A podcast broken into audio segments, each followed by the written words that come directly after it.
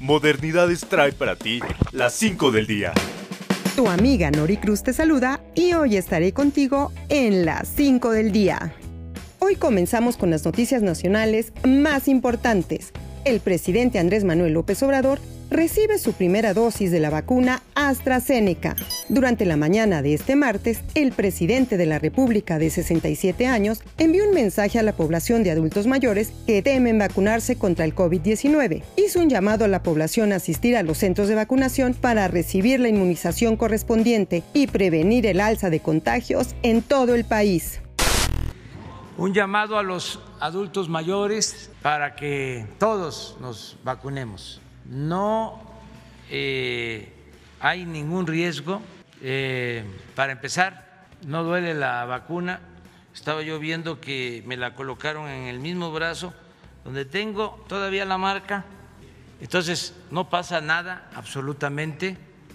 Eh, que si no se aplicaron la primera dosis, porque lo estaban pensando, cuando lleguen de nuevo al municipio para aplicar la segunda dosis, pueden aprovechar para que se apliquen la vacuna y protegernos todos. De igual forma, las autoridades hicieron un llamado de atención para mantenerse alerta por el aumento de contagios y hospitalizaciones por COVID-19 autoridades de salud informaron que hubo un aumento del 4% en los contagios a nivel nacional y alertó a 10 entidades, entre las cuales se encuentran el Estado de México y la Ciudad de México, en la que los brotes de COVID-19 están aumentando. Sin embargo, añadió que aún se encuentran a tiempo de controlar la situación si la población pone de su parte. 10 entidades muestran una leve tendencia al alza. Eso es, una leve tendencia. No hay emergencia, sino una leve tendencia que hay que atenderla. Nuevamente, por lo tanto, hacemos un llamado a la población a no confiarse y mantener las medidas sanitarias que tanto hemos aprendido para evitar que haya una tercera ola de contagios. Recuerda, cuídate, quédate en casa constantemente. Ahora pasamos al ámbito internacional. Argentina se convierte en el primer país en producir la vacuna rusa Sputnik 5 contra el COVID-19. El Fondo Ruso de Inversión Directa anunció que sus socios facilitaron la tecnología y los recursos a los laboratorios Richmond para comenzar con la producción de la Sputnik 5, quienes en junio comenzarán la producción a gran escala de la vacuna.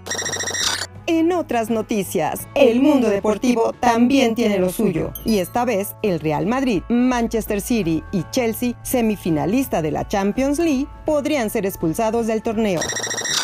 Tras el anuncio de la Superliga, conformada por 12 de los clubes más importantes de Europa, la UEFA anuncia que los equipos involucrados deberán dejar el torneo y no solo los equipos de la Champions League, sino también los clubes de la UEFA Europa League, que se quedará sin dos de sus semifinalistas, Arsenal y Manchester United. No solo la UEFA ha comunicado tomar una decisión como esta, FIFA y otras federaciones han lanzado amenazas de exclusión a los clubes inscritos en la Superliga. Podrían extenderse las advertencias a la Eurocopa y al Mundial, lo que supone poner a los jugadores en un gran dilema. Por último, en el mundo del entretenimiento, también hay noticias y fechas importantes como hoy 20 de abril, Día Mundial de la Marihuana. El origen de este día parece estar en las andanzas de un grupo de amigos en San Rafael, al norte de Carolina, en 1971, quienes encontraron un mapa dibujado a mano que supuestamente ubicaba un cultivo de marihuana en Point Reyes, al norte de San Francisco. Los amigos que se hacían llamar los Waldos salieron en busca del tesoro después de la escuela, justo a las 4.20 horas, pero nunca lo encontraron. Estas fueron las cinco noticias más importantes del día. Se despide de ustedes Nori Cruz. Si desean mayor información, entra a modernidades.com.mx. Hasta mañana. Modernidades. Mexicanos con libre expresión.